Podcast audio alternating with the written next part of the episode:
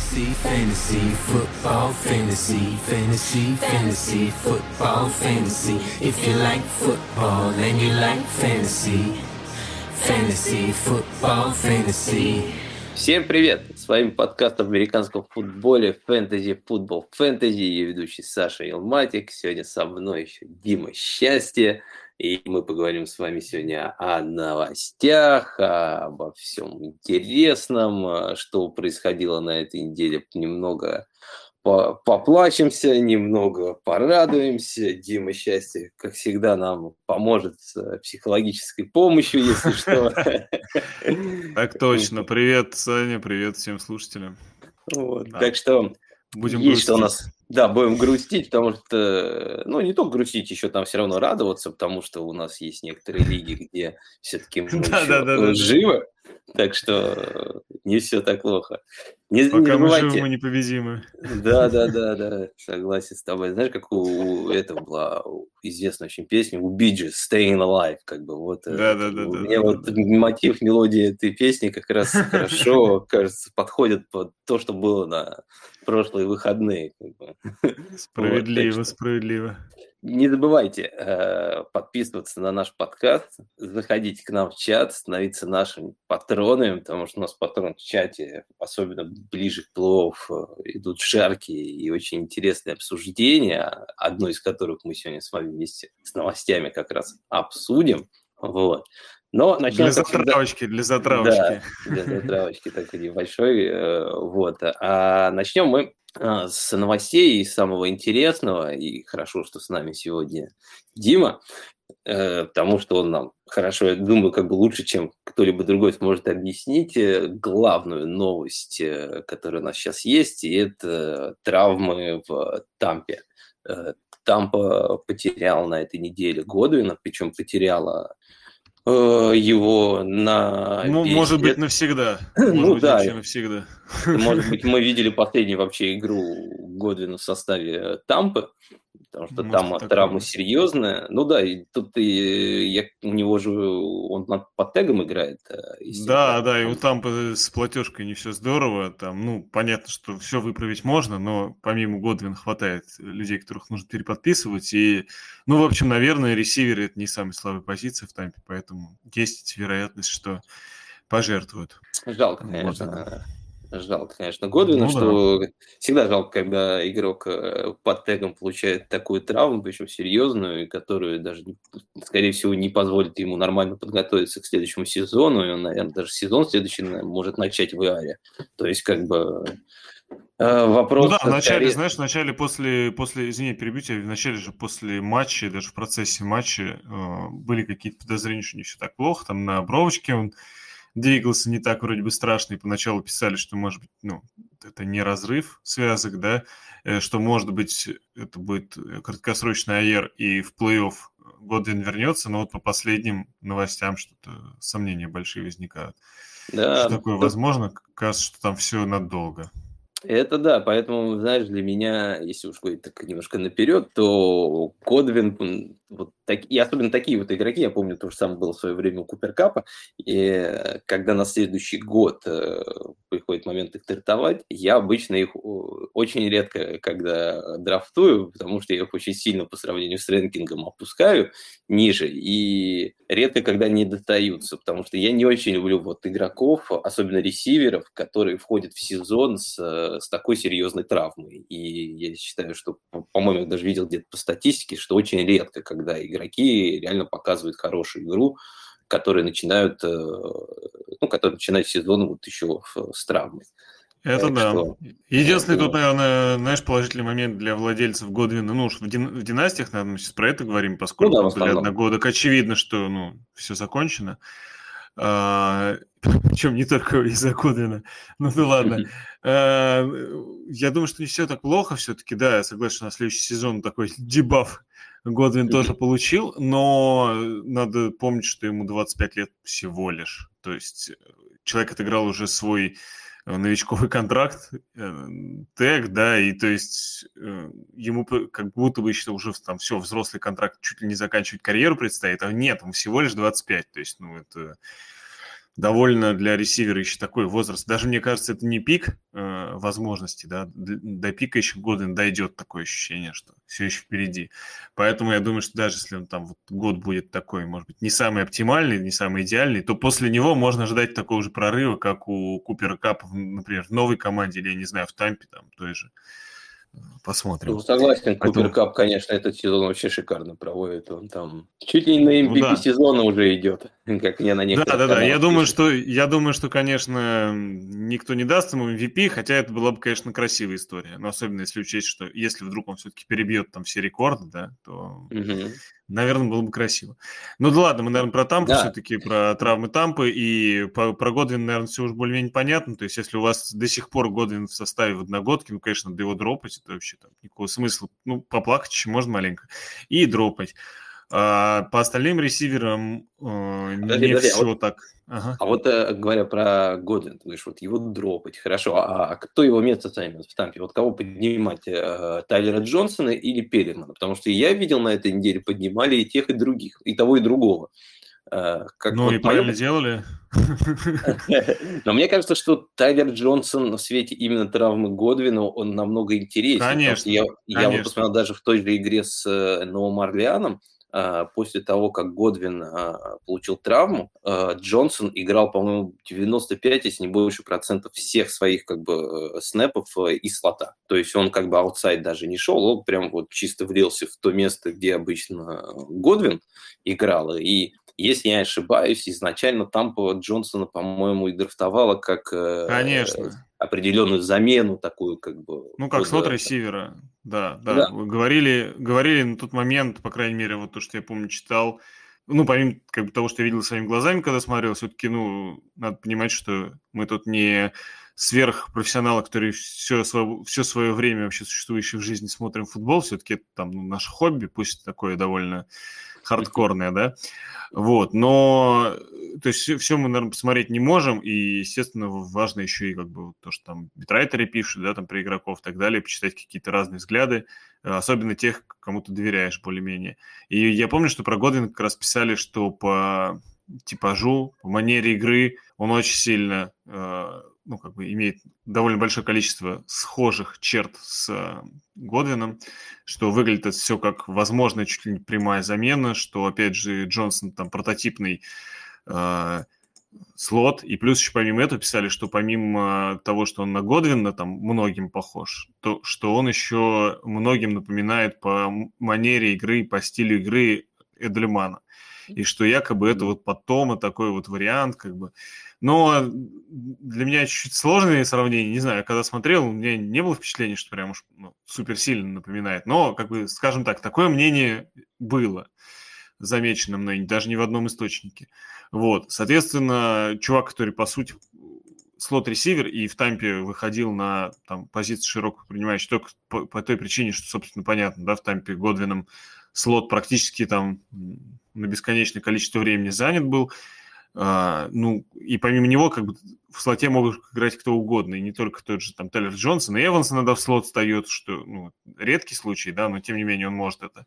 А, и там Скотти Миллер может очень изредка из слота играть, ну и так далее и тому подобное. То есть вариантов было много. Поэтому он, у него такой возможности не было. Сейчас я ну, на 99% уверен, что Тайлер Джонсон будет играть в слоте. Соответственно, на слот ресиверов, ну, Том любит бросать, и мы видели там по количеству таргетов у того же Годвина, да, ну, все понятно, в общем-то. Я думаю, объем у Тайлера должен быть. А, что касается Перемана, э, в принципе, было видно, что он, как, как, как его только подписали в момент, когда вот эти все проблемы с Антонио Брауном начались, там, и так далее.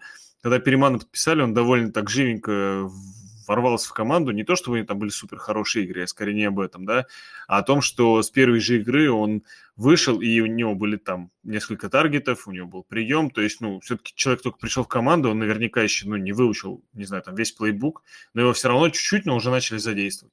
Это все равно такой был показатель, учитывая, что все равно набор ресиверов был, ну, довольно серьезный. А, и, опять же, Переман в Тампе играл. Да, понятно, что плейбук с того момента изменился. Собственно, там Том пришел, и под него, там, естественно, плейбук был изменен, но, тем не менее, он играл э, первый сезон Эрианс в Тампе.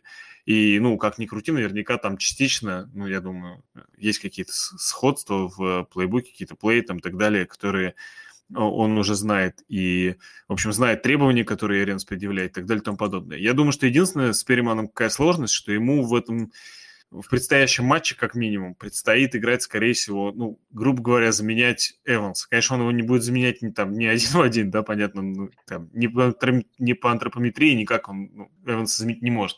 Но это единственный игрок, кто хоть насколько-то может более-менее играть вот эту большую цель, которая там оттягивает на себя внимание, потому что, ну, все остальные принимающие, которые доступны будут, это либо маленькие ребята, либо очень маленькие ребята. Поэтому вот как бы такая история. И а, нужно сказать, что здесь, э, скорее всего, Майк Эванс пропустит ближайший матч. Ну, с огромной долей вероятности Майк Эванс его пропустит. Может быть, он пропустит э, не, даже не одну игру, а аж целых две. Конечно, это будет тогда для фэнтези просто фэнтези владельцев огромная печаль, потому что, ну, если как-то одну игру там можно, да, что-то кто-то там удачно сыграл, еще что-то на, на лаке проскочить, когда у тебя вылетел такой э, принимающий, наверняка на которого как бы ты потратил большие драфт капитал и так далее и тому подобное. Если Майк Эванс у тебя вылетел, да, одну игру как-то случайно можно затащить, но две подряд, то есть чтобы прям еще взять титул, допустим, ну, кажется, будет тяжело. Поэтому, конечно, если Эванс э, поберегут до конца регулярки, то, ну, в общем, печально будет, печально, конечно. С другой стороны, вот я такую маленькую э, затравочку заброшу владельцам Майка Эванса – Почему бы я на их месте не думал даже о том, чтобы его скидывать, и надеялся на то, что он в финале поможет. Uh, нужно сказать, что у Майка Эванса, uh, как известно, наверное, многим, есть замечательный такой рекорд, что он uh, на протяжении там, семи сезонов со старта своей карьеры тысячу ярдов набирает. В этом сезоне у него 899 ярдов. И я вот помню, как это было в конце прошлого сезона. Ведь в прошлом году Майк Эванс набрал 1006. То есть он как бы вот едва-едва да, перевалил. Игре. И если вы вот э, помните эти матчи, я прекрасно помню, поскольку я болею за Тампу. Там а, тоже он был многие... под вопросом, по-моему, последних да. игр, да? Я, я, я, я не очень помню насчет под вопросом. Ну, наверняка, да, наверняка. Это под конец сезона у Майка Эванса вопросики-то возникают всегда. Там другое дело, что там... Э, в последней игре, в предпоследней, Том прям, ну, он искал. На него, Эванса. да, да. То есть это было очень видно, и то есть понятно, что для как бы Тампа это тоже довольно важная история, потому что в плей-офф, скорее всего, команда выходит, первый сид, ну, похоже, упустили.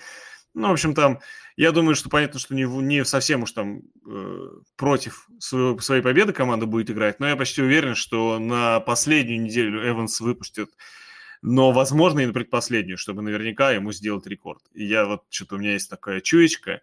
Это довольно странное такое, такое предположение, с одной стороны. С другой стороны, честно говоря, мне что-то в него очень сильно верится.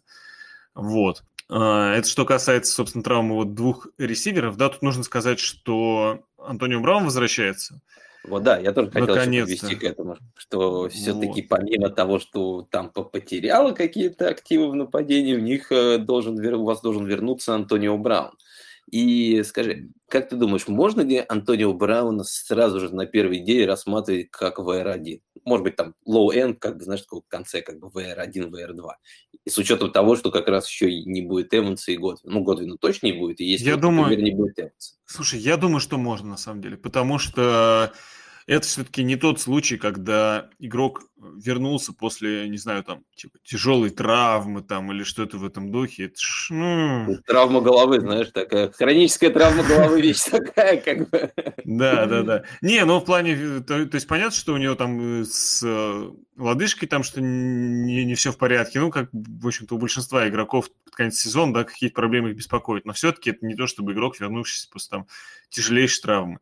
Единственное, что он э, тренировался последние там недели, он не, ну, не имел права тренироваться непосредственно с командой, да, то есть он там тренировался отдельно. Э, ну, может быть, сыгранностью будут какие-то. С другой стороны, мы видели, когда он в там, допустим, только подписался, там сразу же, чуть ли не с первой же игры, там, Том в него начал кидать, у них там все прекрасно, то есть, ну, как бы, коннект там есть. Э, поэтому я думаю, что да, вот как бы конец VR1, может, начало VR2, это, мне кажется, очень похоже на то, что я ожидаю. Причем предстоит, собственно, игра с Каролиной, а, у которой, ну, как сказать, у которой вроде бы на бумаге крутейшая защита, в начале сезона смотревшаяся просто замечательно. Сейчас уже как-то местами сомнительная. Ну, да, Выглядит да. она, то есть, е... не, причем непонятно, то есть, по именам по-прежнему и как бы по персоналу все очень вроде бы здорово, ну, как-то что-то. Вот, поэтому мне, ну, как бы до этого предыдущей недели была с Новым Орлеаном, вот это была проблема. Защита Нового Орлеана – это защита Нового Орлеана, а вот защита Каролины как бы уже кажется попроще. Поэтому я думаю, что э, с Брауном как раз вопросов вообще нет, и хороший его матч ожидает. Вот. Другой вопрос – по поводу там вот как раз Перримана, Тайлера Джонсона, Скотта Миллера, Дардена и так далее. Я вот, знаешь, что хотел бы сказать, такое наблюдение, то есть по прошедшему матчу, как только пошли травмы, а, было видно, что у того же Тайлера, у него на самом деле была не самая плохая игра, то есть, да, там у него был, был дроп, а, в целом, то есть могло, чуть получше могла от него игра быть, но, но было видно, немного. что у него... Да, да, да, но было видно, что у него был, ну, что у него есть коннект с Томом. То есть поэтому я вот верю, честно говоря, в его на предстоящей неделе. А с, с э, этим самым Дарденом выглядело очень все страшно. То есть я не знаю, либо, ну, как бы можно предположить, что он не знает плейбук, и там постоянно были какие-то, ну, типа, э, взаимонепонимания. Но в это трудно поверить, потому что он с командой весь год как бы все хорошо наверняка. Я думаю, что у них просто нету такого вза- взаимопонимания именно с Томом в плане там э, тайминг Том именно с ним пока не очень чувствует. Возможно, как бы он не особо много тренировался снэпов с первой командой, и из-за этого такая история. То есть там было прям много моментов, когда либо чуть-чуть какие-то чуть передача идет недодачу, была, были проблемы, когда там идет, э, ну, наоборот, типа как бы вперед да, бросать, либо там, что как-то не очень удобно для Дардена бросок, либо когда сам Дарден бережет маршрут чуть-чуть не так. Ну, то есть э, э, видно и взаимонепонимание, и вот ну, какая-то такая, ну, как сказать, смо- смотришь на игру э, и Дардена в предыдущем матче, и кажется, что в ближайшие недели ждать от него там прорыва на поле не стоит. Не то, что он плохой игрок, я думаю, просто вопрос несыгранности. Скотти Миллер там по-прежнему немножко мучается со здоровьем, а как бы он все-таки гаджет-игрок такой, и я думаю, что при наборе даже вот э, Антонио Браун, э, Тайлер Джонсон и Перриман, я думаю, что Миллер, ну, будет выходить на поле, но вряд ли прям получит такую большую роль, чтобы быть э, ну, вариантом для фэнтези. И с Перриманом я бы тоже, честно говоря, так осторожно. Ну, ну да, и, и для меня вот, э, если так брать из видения в Тампе, они, наверное, вот выглядят, что сейчас Антонио Браун, э, он где-то, ну, конец VR1, э, Тайлер Джонсон, это, наверное, конец такой low-end VR2, а вот, правильно говоришь, как вот Перриман, ну, это вот уже такой флекс, если нужно кого-то поставить, когда ну, некого ставить, или у вас там в лиге. Ну, как у нас э, в Дранг-лиге, например, три флекса дополнительных, вот, да, такую позицию еще можно поставить этого игрока, потому что у Перемана единственное, что плюс, что Э, ему не нужно достаточно много таргетов, чтобы набрать по много очков. Э, там, скорее всего, если даже коннект какие-нибудь будет, он поймает там одну, ну, там, два таргета может поймать, да, но каждый таргет может быть там на 30-40 ярдов, что, в принципе, может у вас, вам сразу дать 10 очков. А если там его еще какой-нибудь будет мисс-матч, его не прикроет, то еще и с тачдауном. То есть это такое... Это да. Бы, с другой стороны, Поэтому... с Миллером-то та же история. То есть э, просто Но Миллер, мне кажется, в ротации все... Мне кажется, Миллер все-таки в ротации будет э, за Переманом. То есть как вот эти три ресивера будут основными, а вот уже Скотти будет ситуационно выходить, как и Дарден. Потому что, если честно говоря, по таланту, мне кажется, Дарден получше все-таки. У него ну, пару возвратов в этом, сезоне, в этом сезоне были прям таких прикольных. Но он все равно еще пока, как, ну я, по крайней мере, его вижу еще как спешл-тимера, как бы человек, который все-таки нет своей своей роли в команде, поэтому я его да, вообще да. для одногодок не рассматриваю. Вот Скотти Миллер, ну, тоже, как мне кажется, все-таки... Тут, знаешь, чтобы еще Скотти Миллер доиграл в этой игре, нужно, чтобы Тампа прям а, много очков набрала. Что, в принципе, тоже возможно, что Тампа там 30 чем-то, там 40 очков привезет этой Каролине, которая, э, как ты правильно сказал, вначале была хорошая защита, но сейчас, мне кажется, просто Каролина э, бросила играть. У них ничего... Ну, не знаю, это в моем, может быть, такое как бы... Возможно мельком как бы то, что вот я видел по Каролине, такое ощущение, что именно у них э, вот эффорт, знаешь, как бы старание по началу сезона было больше. Ну, да. Те же теклы были лучше, сейчас как бы спокойно, ну, как бы не стеклят часто, как бы, ну, допускают ошибки, которые вот, ну, в начале сезона такого я не видел. Поэтому... так. По, реси... по ресиверам, знаешь, еще что я бы добавил, только вот ты говоришь, Скотти Миллер шанс маленький. Единственный момент, который вот в ее сторону склоняет, что в прошлом матче 78% снэпов было у Миллера. То есть вот как раз mm-hmm. травма и травма и опачки, и Миллер выскочил.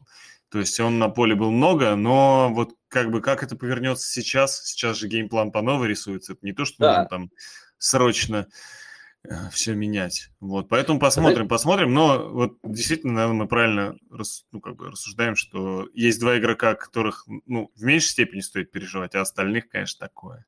Знаешь, я еще могу сказать такую вещь. Мы, я когда записывал, мы с Виталием, когда записывали Вейвер подкаст на этой неделе, я проверял еще деньги на наличие Антонио Браунда на Вейвере.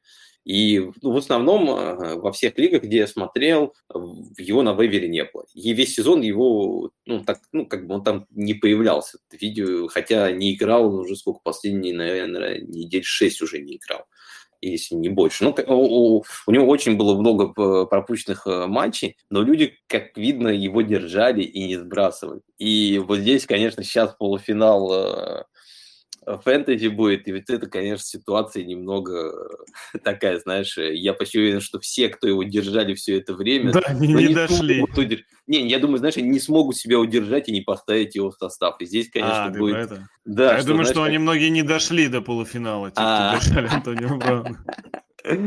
Ну, не, ну, не знаю, не, я знаю одного точно, точнее двух, двух, э, вот знаю точно, что дошли, и интересно будет. Я почти уверен, что они, скорее всего, поставят там Тонио Ну, Брауна. я поставил, ну а как, ну, конечно. Ну, да, если весь сезон с ним сидел, как бы, и тут, знаешь, какая ситуация, конечно, ситуация будет э, интересная, такая прям драма, фэнтези-драма in action, то есть это Антонио Браун может вам занести это плей-офф, и, то есть будете так рады, что не зря вот я его держал, вот он где плей-офф, Э, в полуфинал за это выиграл. Или наоборот, он вам наберет там как бы вообще, ну как бы там, не знаю, там 5-6 очков, и вы будете сидеть и думать, я с ним еще сидел весь год. Вот ради вот такого полуфинала. Так что, как я говорю, фэнтези-драма in action, так что посмотрим, что там будет. Про, тамп у нас, про тамп у нас, знаешь, еще осталось про раннеров история. Да, ну про тайтендов там бесполезно говорить, потому что там ясно, что Гранковский вернулся, и он самый главный, главный. И, кстати, вот он тоже да. может получить небольшой такой бамп такой как бы ну, как бы в этой игре из-за того, что лидеры будут, э, не будет. Да, наверняка. И... С другой стороны, у него каждую игру 8-9 таргетов ну, да. там без у проблем. Него... То есть... Ну, здесь я, я боюсь, что может быть еще и больше. Так что, ну, может. ладно, тайтенды, тайтенды, думаю, бесполезно тут обсуждать. А вот раннеры, вот здесь интереснее всего. Теперь здесь Рональд Джонс, как я понимаю, stepping up, и теперь Фурнет до конца сезона выбыл. А, Рональд Джонс, э, вот последний, если брать э, вот два года, то когда, когда именно Форнета вообще не было, было четыре, точнее в этом сезоне было четыре игры, а, нет, на прошлой неделе было, нет, точнее за два года получается, да, а, у него были результаты РБ-14, РБ-4, РБ-4, РБ-14. То есть, э, когда нету Форнета и есть Рональд Джонс, ну, это считай как бы, ну, как минимум грань как бы вот РБ-1, там, РБ-2, то есть... Э, С одной стороны, выглядит красиво, да. Да, ну давай тогда другую сторону расскажи мне. Смотри, э, ну, во-первых, как бы из кого будет состоять backfield Тампа в предстоящем матче? Э, Бернард э, находится в IR, так же, собственно, как и э, Фурнет.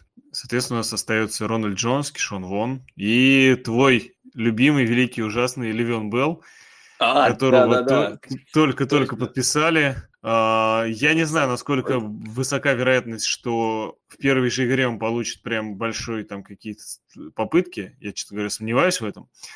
Другой момент, что э, все как-то вот немножко, мне кажется, статистика обманула многих э, тех людей, которые писали, что ну на Кишоне Воне крест можно ставить в том смысле, что э, сколько он снэпов будет находиться на поле и так далее.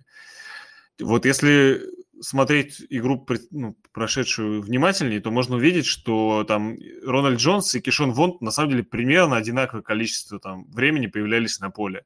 То есть не то, чтобы так вот, типа, травмы, и Рональд Джонс играет, а Кишон Вон сидит, и там пару раз вышел, сыграл плохо, его не выпустили. Кишон Вон был на поле много, но Кишон Вон практически не выносим.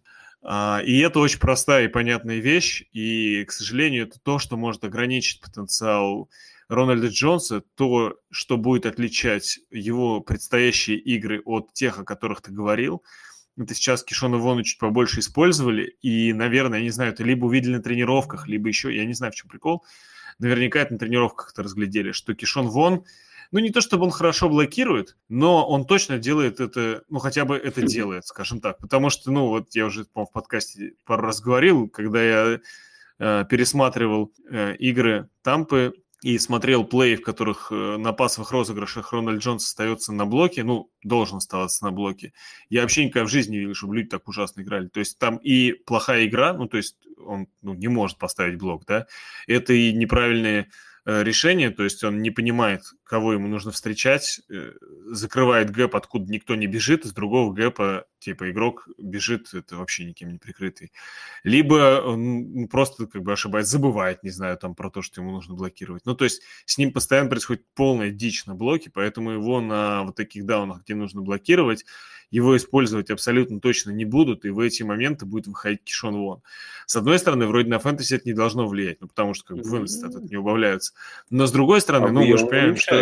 Да, такие игроки, как э, Том Брейди, все-таки на поле, ну, имеют как бы право, да, и имеют навык перестраивать в случае чего розыгрыш, видеть, не знаю, там легкий бокс, и переназначают вынос. И если уж на поле в этот момент находится Кишон Вон, то понесет он, как бы, вот. То ну, есть да, такое. Да, да. И поэтому, поэтому вот это немножко будет, да, ну, как бы уменьшать объем Рональда Джонса. Знаешь, и в целом удивило? его использование опасных розыгрышей, думаю, будет не такое. Я вот когда, так. я вот знаешь, я когда смотрел статистику игры, да, меня вот сразу удивило среди, ну, по раннибекам удивило цифры Кишон Вона, что по двухминутному нападению что 50% э, двухминутного нападения играл Кишон Вон, 20% Рональд Джонс, 30% Фурнет. Но Фурнет, понятное дело, он играл пока был на поле. Да, пока да, был жив. Да, пока был жив Фурнет, э, в Кишон Воне надобности вообще не было. И то есть, можно сказать, вот потом уже, когда Фурнета не стало, между Рональд Джонсом и Кишон Воном двухминутное нападение поделилось как на 20-50, можно сказать. То есть э, больше, чем в два раза как бы выходил Кишон Вон. Ну, то есть там, вот как правильно говоришь, как двухминутное нападение, это обычно нужно быстро, нужны универсальные игроки, которые как бы не будут провисать на каких-то в каких-то аспектах игры, и в этом чаще выходил Кишон Вон, а Тампа часто очень пользуется на самом деле этим. То есть э, э надеяться на то, что прям Рональд Джонс будет 100% иметь полный объем э, в Вообще этом нет. Я, я бы, да, тоже как бы с этим бы не, ну, как бы не согласился. И поэтому, знаешь, для меня, ну, понятное дело, все равно я бы Вону вообще не рассматривал как игрока. Конечно, прям, конечно, это, конечно. Это же, это, это, это там прям совсем уже безнадежно. играл именно на выносе, там, честно говоря, он плохо, ну, не то, что плохо, там среднее количество ярдов за вынос у него неплохое, но я не знаю, смотрится это все, честно говоря, не первый матч уже его наблюдаю, ну, слабовато. Ну да. И... Да, поэтому, мне кажется, это больше, он может, знаешь, может быть такой прям хорошей занозой прям а, для Рональда Джонса, который ему не совсем... Я вот просто все равно не рассматривал бы Рональда Джонса сейчас как РБ-1.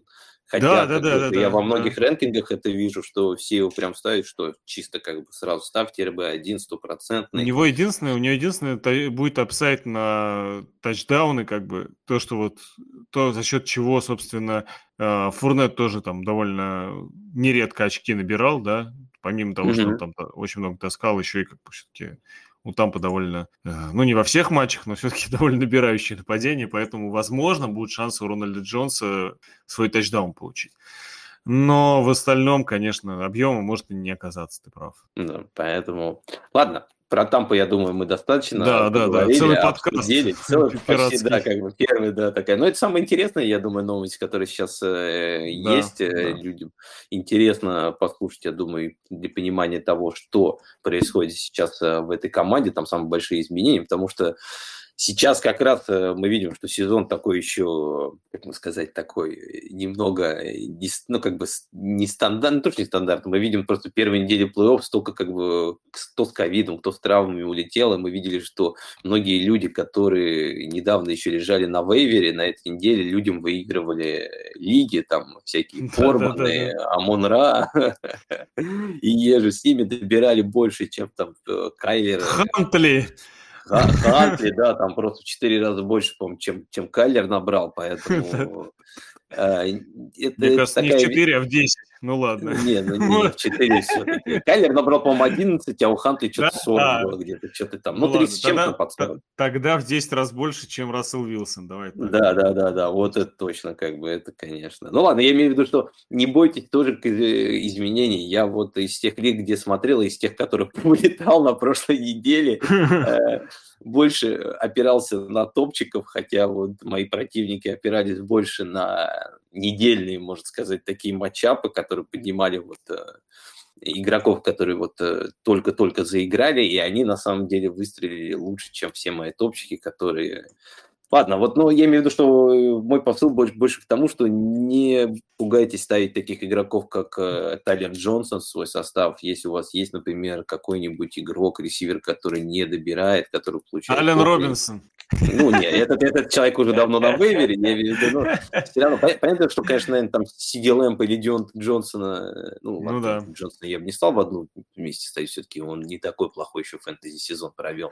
А вот Сиди Лэмп, конечно, Ох, ну ладно, мы еще обсудим как бы наши, наших любимчиков в конце подкаста. Давай-то дальше э, еще к другим интересным новостям. Э, неизвестно еще, что с Джо Миксоном. Он э, получил травму Вместо ну, очередной вышел... раз, да, у него проблемы. Да, и вот тут э, вариант с Миксоном еще хуже, чем с Форнетом, потому что с Форнетом хотя бы все понятно, и можно было бы можно было уже поднимать там э, Джонса или кого, или Вона, если ему так нравится. Но вот э, с Миксоном вопрос хуже. Э, он может сыграет, а может не сыграет.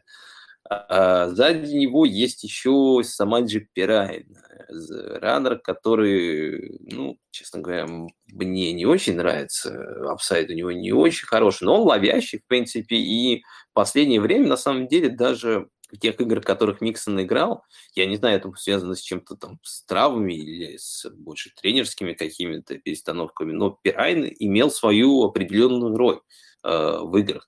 И если посмотреть у него даже по сезону, у него там 27% снэпов от команды он играет, 15% вынос, ну это ладно, не очень много, конечно.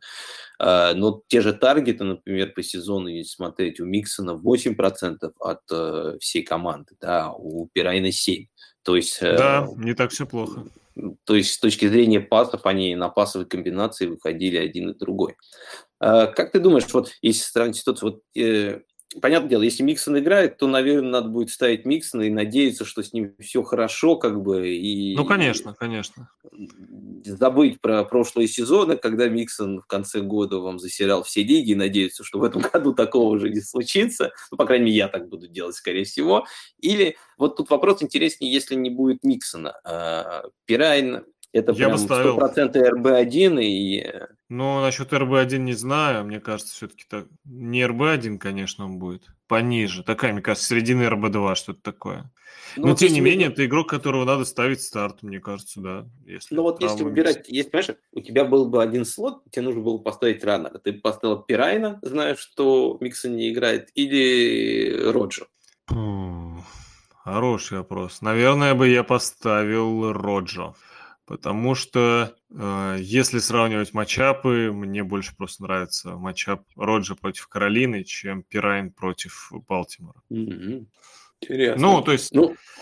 То есть, ну, как бы мне и так чуть-чуть нравится больше вариант с Роджа, как будто бы. Просто э, проблема в том, что у того же ну, у того же Цинциннати не такое стабильное нападение сейчас, то есть у них там постоянно в, среди ресиверов роли меняются, Буров проводит не Э, постоянно как бы стабильные матчи, то есть как-то чередует. То игра хорошая, то там похуже, вот не очень понятно.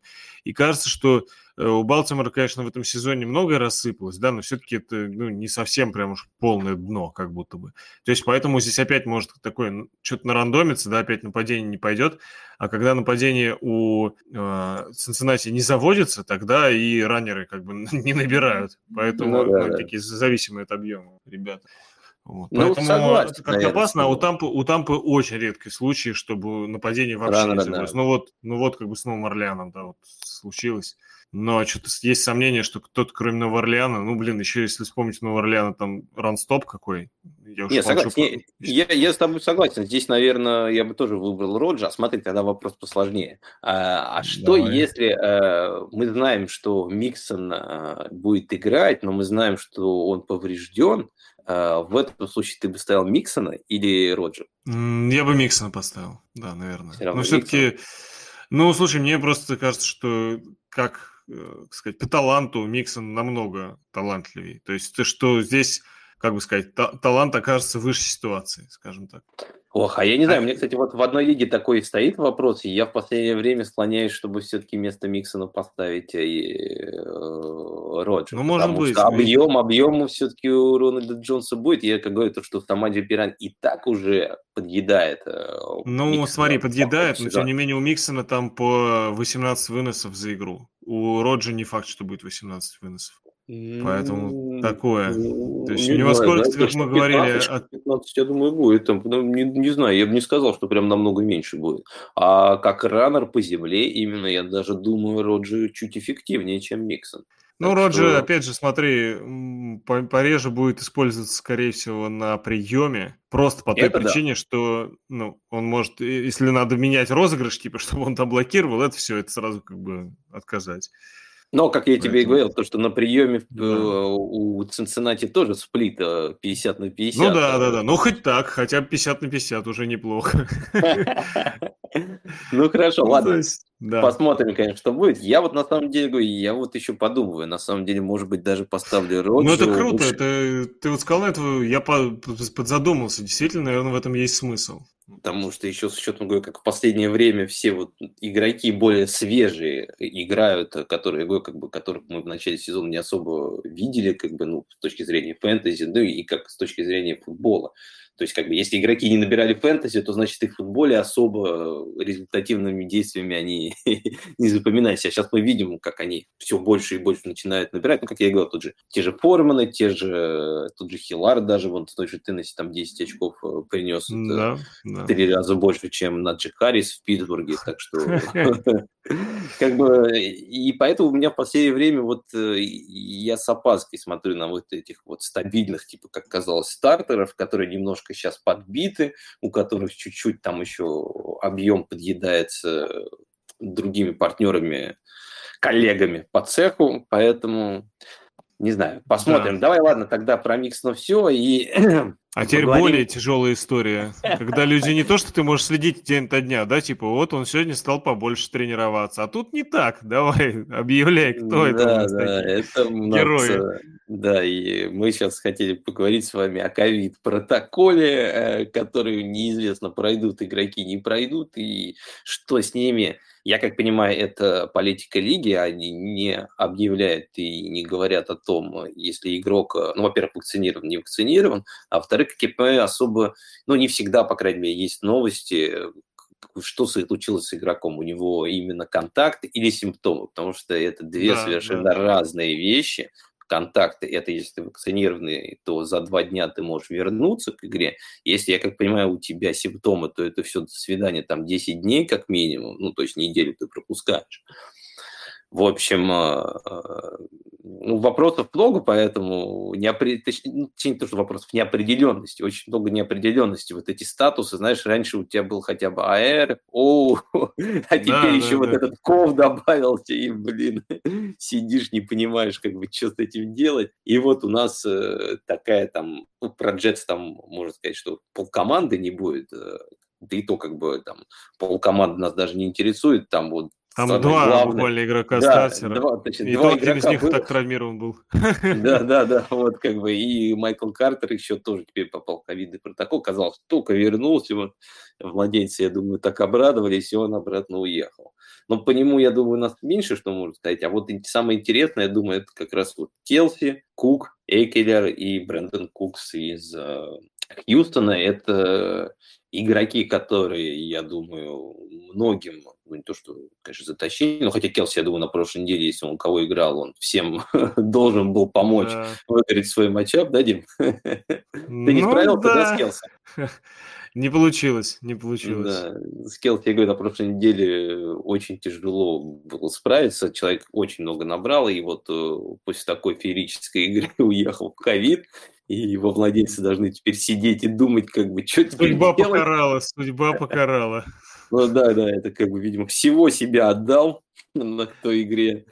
Э, как думаешь, э, ну, там страдания по Келси оставим их владельцам, а вот э, с заменой Келси, ты думаешь, стоит вообще как-то к, к этим игрокам вот присматриваться, которые вот если уйдут в ковид-протоколы, и стоит ли их э, замены поднимать э, на эти игры? Вот, вот по всем если... игрокам, мне кажется, по-разному. Ну, давай начнем по ну, порядку, пойдем как бы с того, с того же Келси, я думаю, это самый интересный и важный игрок. Э, игрок все-таки брался в первом раунде, и ну, да. я думаю, многие на него рассчитывали, поэтому что скажешь, как бы, если, если Келси не играет, я, честно говоря, даже сейчас у меня в голове даже нету понимания, кто у них второй тайтен. У них второй тайтен новичок, но Грей... А, а, да, есть такой. Но, но, честно говоря, я ну, совсем не верю в ситуацию, что там но Грей будет набирать именно как вот тайтен, который стоит стать, мне кажется, на, ну, как бы на фа.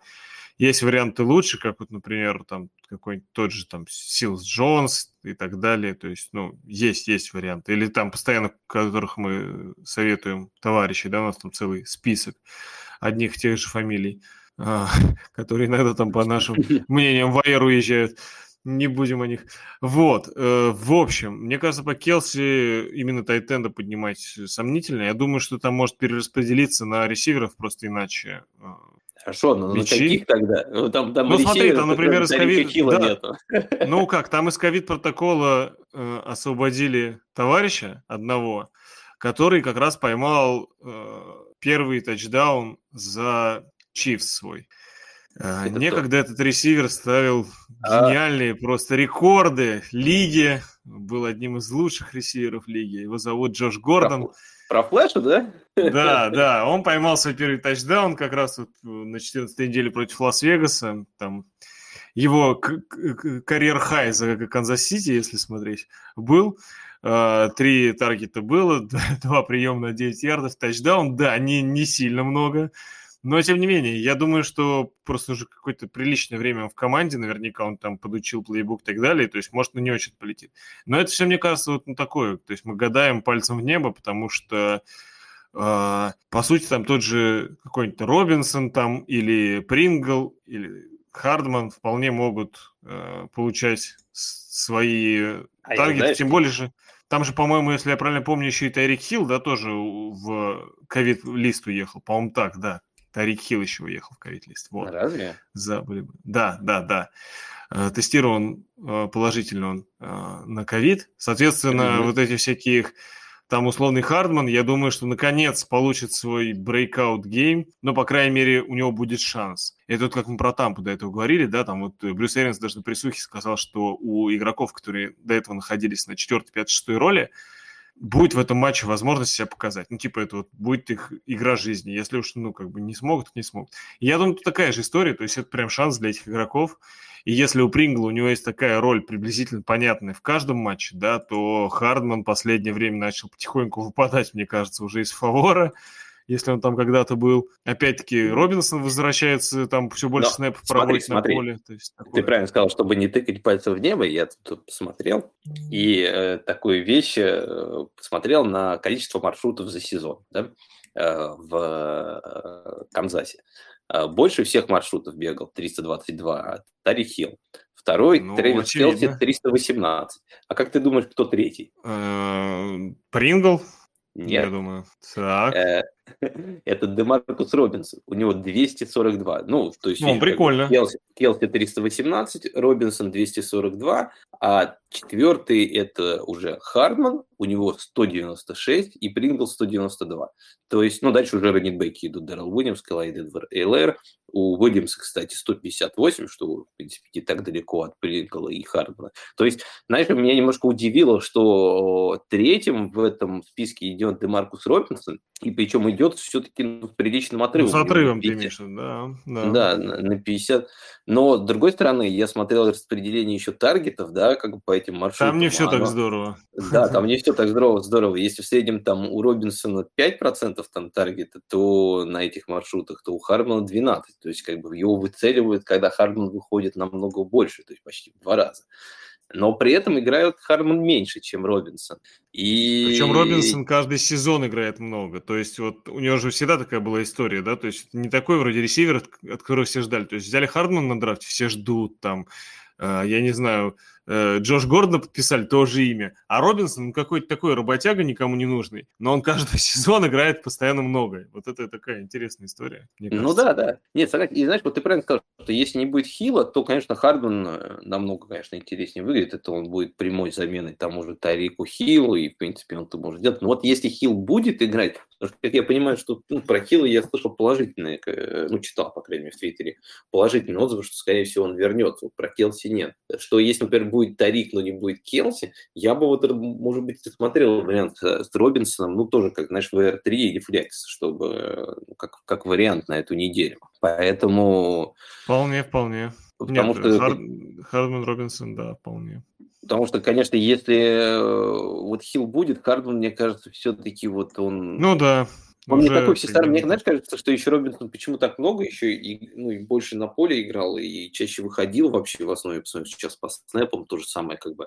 И в основном из-за того, что он более всесторонний, чем Хардман. Хардман же он, по сути, э, ухудшенная версия того же Тарика Хилл, он как не умел блокировать, так и не умеет. И если это более-менее ну, да, позвонительно да. тому же Тарику Хиллу, то двух таких игроков на поле иметь это не знаю, тут, конечно, Это еще правда. надо забывать, что Канзас будет играть с Питтсбургом, а у нас ужаснейший ранстоп, так что, может быть, мы вообще ни одного из ресиверов, если топы не будут играть и не увидим, будем видеть как э, повторение матча Нью-Ингланд-Баффало, где были одни выносы, так что Можно еще сказать, что если даже придется куда-то распределять таргеты, возможно, просто тот же Эдвард СЛР получит побольше, наконец-то. Просто если надо будет заменять Келси, да, напрямую, ну, какие-то короткие маршруты, то это возможно, что часть раннера уйдет, да, часть может быть уйти как раз Uh, ну, я все, как это, каждый кулик свое болото, там вот это все, uh, ну, uh, флешу, потому что он единственный большой ресивер вообще в команде, по большому счету. Ну, то ну есть... Ну, да. Нет, здесь согласен. Да, может... Кордон, кстати, тоже можно, да, как бы... Но ну, просто это более такой хардкорный вариант, он может опять да. ничего не сыграть, то есть ну, его роль непонятная. Да, да, я знаю, мы все знаем, что это твой любимчик. Да, да, да. Давай поговорим тогда о Делвине Куке, человек, который у меня есть. Э, но тут, я думаю, говорить особо все нечего. просто, конечно. Кук Матисон, один из них точно, я думаю, будет играть на этой неделе. Тот, кто будет играть, того и ставьте. Ну, да, да, да. Понятно, что, понятно, что Матисон не один в один заменит Кука, ну, в смысле, по продакшену, но вполне круто заменить может. А кто его знает, знаешь, там день, игра на игру может не прийтись. Это правда. Куку, Кук просто эффектив, более эффективный раннер, чем Матисон. Но, да. в принципе, Матисон в этом сезоне, по-моему, когда его заменял, пару неплохих игр показал, там больше 20 очков набирал, так что ну, уж скорее в него, чем э, в других раннеров э, верить как раз в Миннесоты. Так, другой раннер из Chargers Эклер, Эклер, он тоже сейчас в ковиде, но у него еще проблемы с лодыжками, и уже в последних играх, кстати, у него очень сильно снизился объем, потому что ему чаще ему приходится, там, знаешь, Э, фиксировать постоянно ногу, а чтобы ее зафиксировать, нужно три рулона скотча как бы потратить, а чтобы три, пока да, три да, рулона да. скотча замотаешь, там уже полчетверти пройдет. Так что э, использование Джастин Джексона, я вот смотрел, оно выросло за последних играх. И... Ну, а после в, на прошлой игре так уж совсем там конечно. Да. И тут, конечно, Джексон выглядит очень интересным вариантом. А если не будет Эклера, я думаю, если уж брать, то, наверное, это его из этого бэкфилда, да, Келли да. или... Абсолютно согласен. Более того, э, Раундри. Более того, я вот хотел как раз сказать, что в прошлом сезоне все хайпили Келли, в этом сезоне все хайпили Раундри.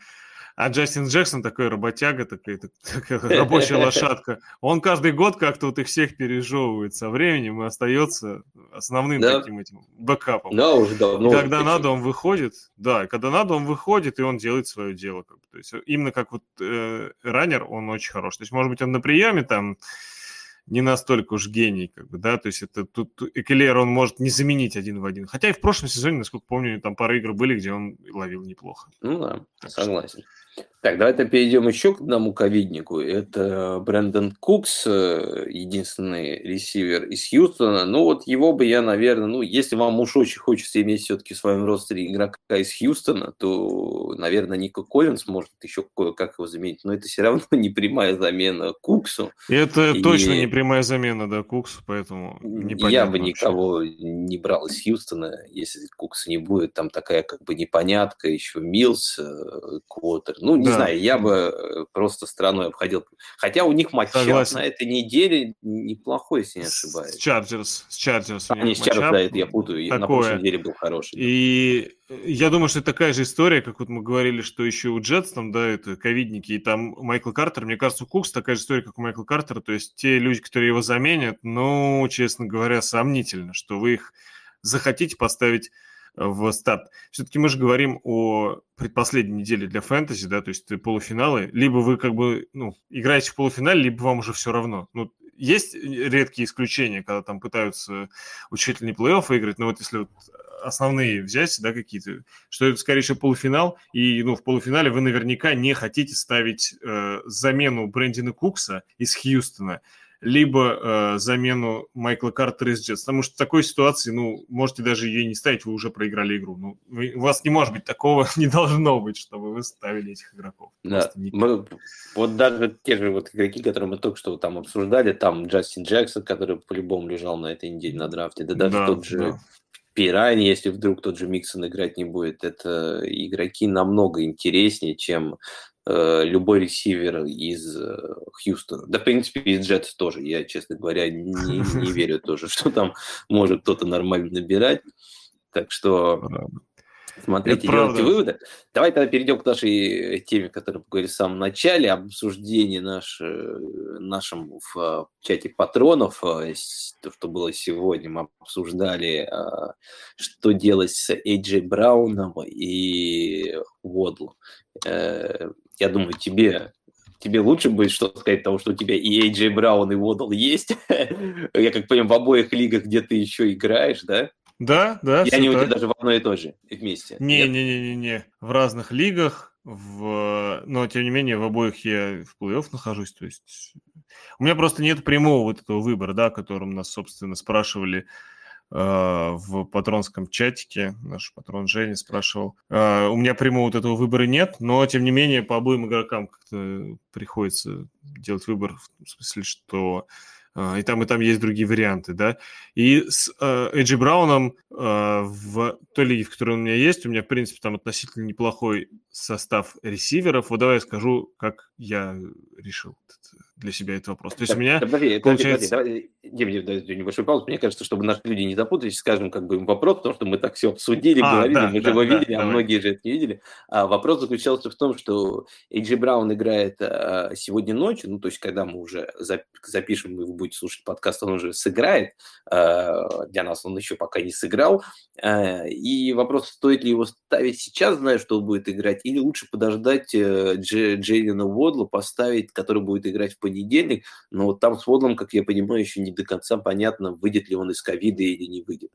Поэтому вот что лучше, поставить сейчас э, Брауна или подождать на день? Ну, как, как синица в руках и журавель в небе, по сути, да? Можно сказать, дилемма. Типа такого. Но Водл, на самом деле, по-моему, активировали из ковидного протокола. Но просто вопрос в том, что мы же видели недавно истории, как э, какой-нибудь этот самый Э, Хигби, выйдя из протокола, тут же попадал в него обратно, там, через пару дней. Ну, то есть mm-hmm. люди уже боятся каждого чиха с этими ковидными историями, и появляется новая идея, да, о том, что когда четверговая игра, раньше мы иногда немножко переживали и там не ставили игрока, да, потому наоборот, что думали, да. что в воскресенье ну, будет больше выбор, там может что-то произойти. Лучше иметь э, возможность каких-то решений принять в воскресенье. Сейчас появляется новая такая идея о том, что нужно ставить игрока, пока он здоров, потому что кто знает, за эти три дня там половина коминится, как бы, и будет ставить уже некого, а ты игрока на скамейке оставил. Типа, ну, что это такое? Вот. Uh, у меня в лиге, собственно, история такая, что у меня uh, три варианта ресиверов, которые я пока склоняюсь, что я их оставлю uh, в ночь. Все-таки это Хиггинс, Браун и Ренфроу. Я думаю, что я их всех трех оставлю над Эйджей Брауном. Хотя, конечно, mm-hmm. хочется вроде как Эйджи Брауна поставить, но, честно говоря, у меня есть опасение, что Эйджи Браун с первой же своей игры после того, как восстановился от травмы, и то мы, ну, как бы, наверняка он еще в таком состоянии, да, в, в процессе, скажем так, э, возвращения своих кондиций, может быть, от травмы то он восстановился, но все-таки я думаю, он не в оптимальной форме находится, поэтому я думаю, его будут немножко беречь и вводить постепенно в игру. Понятно, да, что у Тайтанс э, там других вариантов на позиции принимающего почти нет. Ну, там это Хулио опять в начале игры нога заболит, он там будет делать и так далее и тому подобное. Всякие Вестбруки там, это понятно, не, не то, не все. Вот. А, из-за этого, конечно, Эйджи Браун может уже и в первой игре получить объем, но, с другой стороны, вот как бы те варианты, которые есть у меня, мне кажется, более как бы железными, что ли. Но, с другой стороны, мне нужно дождаться воскресенья, да, с кем-то, как с Ренфру и понедельника. И тогда, конечно, да, если кто-то поет в ковид, ну, в общем, я буду, наверное, рыдать крокодилями слезами просто. Вот, но тем не менее, я сделал такой выбор, да, с Водлом я планирую в своих лигах ставить, несмотря на то, что с ним, ну, мало ли что может случиться и так далее, не, я думаю, что все-таки это, ну, там меня, наверное, состав ресиверов просто послабее, думаю так. А что касается вот конкретного вопроса, который у нас был в э, чате, я как раз э, сказал, что, как бы, на, на мой взгляд, э, если выбирать именно по продакшену, который я ожидаю на этой неделе, то надо ставить Водла. Но вот есть, да, опасение, что как бы, за три дня с ним может опять что-то случиться, а наверняка уже в сегодня, как мы знаем, Эйджи Браун сыграет, а вы, наверное, знаете, сыграл ли он или нет. Может, нас вообще всех обманывают, окажется, что он на скамейке сидел всю игру. Не знаю. Вот, но тем не менее, Эйджи Браун как бы объявлено, что играет сегодня, поэтому вот э, было, была мысль, что, может быть, его стоит и поставить. Но большинство, да? в общем, вроде как у нас склонилось все-таки к тому, что надо ставить Водла. Как у тебя какая идея, Саня? Тяжелый на самом деле вопрос, просто у меня нету ни того и другого игрока, но с учетом еще того, что, мне, конечно, хороший такой матчап у Тайтанс против 49-х, э, да, тут, конечно, состояние Брауна меня немножко смущает все-таки после, сразу после травмы, плюс еще команда такая, как в последнее время немножко буксует. Я я бы рискнул с Водлом, на самом деле, э, в этом случае. Но стратегию того, что надо ставить игроков, э, которые как бы как можно быстрее, я, в принципе, да, поддерживаю. Да, да. В последнее время я с ней согласен, что вот это... Просто здесь, да, кажется, что Водл ну, заметно интереснее, вот из-за этого, наверное, да, на конкретную неделю. Слушай, так сложно сказать, потому, понимаешь, как бы тут э, Эйджей Браун, если он будет играть как бы в полную силу, он может на самом ну, деле... Ну, если, там, то да. 30-40 очков спокойно принести. Плюс там же еще, как я понимаю, Хулио... Я, кстати, не знаю, Хулио будет, не будет играть. У него, по-моему, он был под вопросом. Да, был под и... вопросом, но вроде бы, вроде бы пока не писали, что он inactive, так что ну, может и будет. Из того, но что я же... перед Питтсбургом, по-моему, разницы, что он актив и inactive особо нету, как бы, поэтому э, он особо не влияет на игру, поэтому, не знаю, я бы все равно рискнул с Водом, потому что мне что-то по этому сезону Водл нравится больше, чем Эйджи Браун. Но стратегию, вот к тому, что там еще и Дар говорил, он, кстати, очень хорошо, как бы у нас там большое, достаточно длинное такое было обсуждение с табличками и так далее. Так что, ребят, если интересно прям в деталях его посмотреть, обсудить, как бы заходите, тоже будем все вместе это обсуждать. В общем, но если вот э, в общем говорить, то я, наверное, бы выбрал Водла и подождал. Хотя я понимаю, что иногда как бы си, синица в руках может быть и лучше, чем журавль в небе. Да, да. Ну, чтобы тоже понимать, насколько бы были э, у других э, наших представителей да, в патронском чатике, насколько оценки этих игроков – Скажем, что Ильдар написал, что у него есть вопрос в одной из лиг ставить Эйджи Брауна или Лаквона Тридуэлла. Вот это вот уже говорит о том, что как бы, ну, наверное, все-таки Водал пока еще ну, как будто бы воспринимается на эту неделю по поинтереснее. Потому что если уж вы э, Джей Брауна готовы сравнивать с Лаконом Тридуэллом, а все-таки, ну, Ильдару мы немножко верим, он у нас... Э, Гуру ну, табличек наверняка насчитал, Excel, все.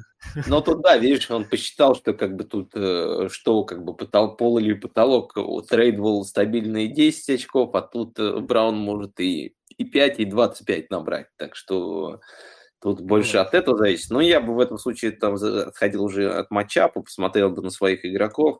Хотя, правда, в последнее время, время это совсем не помогает, потому что смотришь там на свой состав, видишь в нем Кайлер Мюррея, э, Наджи Харрис, Дионте Джонсон, Сиди Лэмбо, и думаешь, блин, у меня одни топчики 100% наберу, я выиграю.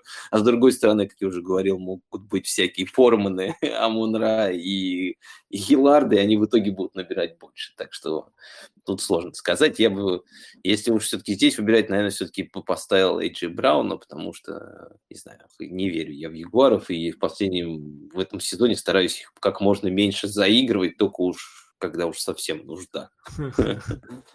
Поэтому... Окей, давай Давай еще э, как раз э, небольшое как бы такое э, челлендж будет у нас с тобой, да, еще в этой игре э, Сан-Франциско не будет играть э, Элайджи Митчелл, да, а, то есть, наверное, Джефф Уилсон будет э, лидранером э, в Сан-Франциско. Согласен с этим? Или думаешь, что кто-то другой будет? Не, не, абсолютно согласен. согласен Хорошо. Конечно. Давай тогда такой челлендж замутим. А как ты думаешь, сколько очков наберет э, Джефф Уилсон в этой игре? Больше 10? О, хороший вопрос. Ну, учитывая, что им против Теннесси играть, думаю, что больше наберет. Да, готов поставить, что он наберет больше 10 очков. Ну, давай тогда поспорим на пиво, я скажу тогда меньше для интереса, а наши слушатели, я как раз уже, когда будут слушать подкаст, уже Мы, мы скажем, что на пиво, а на самом деле поспорим на чай, ну, Да, какой пиво? как два, наоборот, точнее, мы будем всем говорить, что мы пили пиво, так что мы взрослые мальчики, да, так да, что, да, да, чтобы уж там я думаю, что, я думаю, что наберет больше 10... Давай даже так и скажу. Я думаю, что наберет больше 10 очков без учета тачдаунов. Ну, то есть вот именно прям Ого. На ярдах себя. плюс приемах. Вот так вот я бы поставил. А, не знаю, мне что-то кажется, что просто с учетом того, что они еще Диба Сэмюэля так часто используют на выносе, не знаю, не знаю, я вот опасаюсь за раннеров. Э, ладно, ладно, э, давай вернем тачдауны. Ну, нет, согласен, если, конечно, будет тачдаун у Уилсона, то он, наверное, больше 100% 10 наберет, но без тачдауна ему, конечно, 10 очков будет набрать сложно. Ну, посмотрим. Ладно, наши, наши слушатели, я думаю, уже там либо смеются, либо уже выключили наш подкаст. Боже, кого я слушаю. Либо уже пишут нам в личке, что готовы с нами да. тоже спорить. И на настоящее пиво, а не на чай ни в коем случае. Да, так что посмотрим. Мне кажется, мы будем, наверное, с учетом того, что записываемся чаще всего в четверг, э, пока есть игры, э, чаще делать такие челленджи.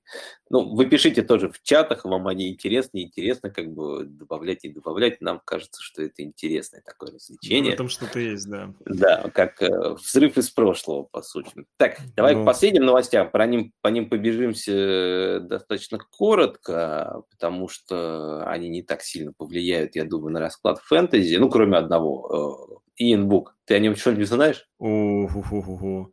Ну, как тебе сказать, я, знаешь, он играл за Нотр-Дам. А сейчас и... за Сейнт. Да, это все это да, и, в Нотр-Дам... и, и то, что в Нотр-Даме у него была довольно неплохая статистика, но в целом не сказать, чтобы он, ну, как сказать, индивидуально круто играл. Скорее, он играл хорошо в системе, скажем так. Поэтому я бы не ожидал от него именно вот прям супергеройств том плане, что, знаешь, он там выйдет и, как я не знаю, там, как Пейтон начнет разваливать. Вот, ну, конечно, такого не будет. Но, тем не менее, я думаю, что э, последние вот эти вот потуги, именно пасовые игры, которые были в исполнении того же Тайсона Хилла, который мы видели, ну, честно говоря, я не думаю, что может быть хуже, что кто-то может пасовать хуже, чем Тайсон Хилл. Не, ну, наверное, может. Но тяжело, в общем, переплюнуть. Поэтому я думаю, что именно в пасовой игре будет все лучше. Но, к сожалению, да, наверное, для Нового Орлеана вот эта вот э, угроза выноса от Коттербека, она, ну, в некоторой степени исчезнет. Там, на самом деле, Букт может немножко пробежаться, но такое тоже, как бы, это совершенно несравнимо. Поэтому, э, конечно, я думаю, что нападение немножко как бы схлопнется, то есть, ну, защите будет более просто его... Куда там э... больше схлопнулся? Ты видел последнюю игру? Там же, ну... Видел, видел, я, я имею в виду по, по направлениям, ну, то есть его будет проще предсказать, и из-за этого э, я не думаю, что будет прям большой boost для кого-то из игроков, я бы вот так сказал. Mm-hmm. Не, я тоже как бы, знаешь, тут просто проблема в том, что еще даже предугадать этот boost невозможно, у кого он будет, там, у Каловой, у, или у остальных. Единственное, можно, знаешь, во что поверить, что вдруг это будет тот э, квотербек, который наконец-таки вспомнит о том, что в Камару можно пасовать. Да, что есть Камара в команде, есть Камара у меня, так что, как пелось в одной известной песне. Да, да, да. Вот, согласен, да, здесь есть. Так, остальные новости у нас есть также травма э, Тедди Бриджуотера в Денвере. Ну, я думаю, она особо ни на что не повлияет. Единственное, знаешь, э, единственное, может случиться чудо, и в, как в тот момент, когда ты, этот Лок только дебютировал, он покидает в Сатана побольше. Если вдруг случится такое чудо, то владелец Сатана ну, что они сделают? Они просто скажут, черт возьми, почему до того, как я вылетел из плей-офф или вообще из лиги, э, почему до этого этого не произошло? Вот и да, все. Да. Я не думаю, что владельцы Сатна дошли далеко. Вот в чем проблема. Да, ну, здесь с тобой согласен. Это частая такая история, когда, когда люди, в которых верили, начинают играть только после того, как вы вылетаете уже из фэнтези. Так что... Когда уже не нужно, да. Да, да, когда уже не нужно. Так что но чудо, кстати, вот если оно может еще случиться в Денвере, оно случилось наконец-то в Баффало. У Баффало появился РБ-1, прям такой постоянный, это Дэвид Синглтон. Если он у вас есть в команде, то, мне кажется, на этой неделе он может быть хорошим вариантом, там, как РБ-2, потому что он явно выиграл а, у себя, то есть как бы не дуэль, там, ну, выиграл выиграл себе место в, э, в основе, потому что Зак Мосли уже даже его не всегда даже заявляет на игру, попробовали эксперимент с Бридой, тоже не пошло, и теперь Синглтери получает там весь объем. Но проблема да. в том, что бывают игры у Баффала, когда они там раннеров, ну, может, там 5-6 раз за игру использует и все, и играет без них. Даже вот э, предыдущие игры с теми же Патриотами, и еще забыл, с кем они играли, с Майами, что ли, если, ну, я, я сейчас так не вспомню, то есть, с кем была последняя игра, э, тоже использовали э, Джоша Аллена, хотя они и Аллена, на самом деле, на выносе в этом году почему-то очень мало используют, они почему-то очень любят бросать, и бросают очень много, и бросают очень неэффективно, но но продолжает ну, да, это есть делать. Такое. Поэтому, но все равно Силгатери сейчас становится более интересным вариантом. Также, э, как вы помните, Хопкинс на этой неделе играть не будет, и вы видели, Кирк на прошлой неделе даже в одной, наверное, из самых неудачных игр э, Причем Аризоны. Хопкинс не только, не только на этой неделе, а в этом сезоне, то есть фэнтези Да, ну в фэнтези сезоне, да. Поэтому не забывайте, что его не будет. Если у вас есть Кирк, то, мне кажется, это интересный вариант. Плюс еще Рандall Мур неизвестно, Джеймс Коннор и Онден Мур еще неизвестно, если будут играть. А, да, то есть, э, да, может быть. Если, если еще Рандall Мура не будет, то это сто процентов Кирк э, будет иметь хорошие шансы. И причем Кирк уже, как бы, если посмотрите по статистике, когда нету Хопкинса, он, кстати, играет обычно неплохо. Поэтому это интересный вариант. И еще один вариант, который стоит вам присмотреться, это из AR-листа возвращается Кейм Эйкерс. Как Внезапно. И вернет, да, как бы. Пам. Я, я, честно говоря, не очень люблю тоже вот игроков, которые посреди и в конце сезона так возвращаются, но все же, если его уже готовят к этому, может быть, на этой неделе он не сыграет, но к финалу, может быть, если сейчас есть у вас возможность его застэшить, то ну, я если думаю, прям уж есть вот место на, на скамейке, да, которое реально можно освободить. То есть не надо сбрасывать игрока, которого вы реально можете поставить в состав. То есть, ну, наверняка вы смотрите там Э, есть какой-то игрок, ну, условно, там, типа, не знаю, ресивер там или раннер, который, ну, Алян набирает там 10 очков там за игру или даже больше. Э, скидывать такого ради Эйкерса, мне кажется, опасной затеей, потому что, как мы говорили уже в этом сезоне, особенно под конец начались эти все ковидные истории, и, может быть, даже через пару дней вам уже понадобится этих самых ребят доставать и ставить в состав, а Эйкерс как бы еще не факт, что вообще и сыграет. Поэтому я бы вот скидывал, только если есть какие-то вот такие, э, ну, как сказать, совсем разовые, разовые истории, которых вы там подбирали на waiver е на недельку заткнуть там позицию, да, вот э, таких, конечно, скидывайте и прямо ну, сейчас ну, берите Эйкерса. Ну да, я вот, знаешь, у, у себя в системе, где на прошлой неделе поднимал Рамондру Стивенсона, потому что Дэмин Харрис не играл, и ну, я его поднял, мне все равно, я был на боевике, как бы, ну, на всякий случай, вдруг там Хэрис дольше будет не играть, а Рамондр будет, как бы, там, набирать много очков. Но Рамондра ничего не набрал, сейчас тоже, как бы, их там вообще ничего не понятно в Нью-Ингланде, там все э, раннеры подбиты, поэтому вот я его сбросил, поднял Эйкерса, потому что, ну, уж лучше с Эйкерсом посидеть, чем Рамондра, которого там комитет и непонятные вещи. Ну, непонятно, что будет дальше. Поэтому я думаю, все хоть одно место смогут себе там найти на лавочке, если поискать.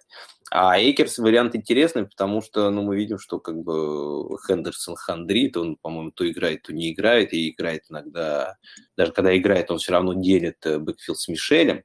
Поэтому, ну и вынос у них не всегда эффективен. Так что присмотритесь. Вот, это все, что по новостям. Хотели, хотел еще поговорить с тобой, Дима, пока у нас есть время. Э, мы еще пока до двух часов не дошли, до любимой ответки наших слушателей.